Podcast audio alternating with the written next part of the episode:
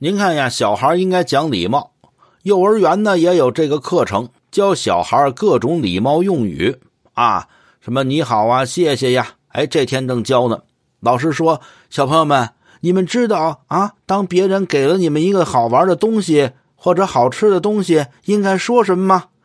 小孩们纷纷举手，说什么都有。这时候有一小孩一举手。老谢，呃，我这答案跟他们都不一样，我我觉得我这是最佳答案。老师说：“你说说吧，你这答案是什么呀？别人给你好东西、好吃的、好玩的，应该说什么呀？应该说那什么？你自己不想想，给我一个，那够吗？什么孩子呀，这是？”哎，对你的。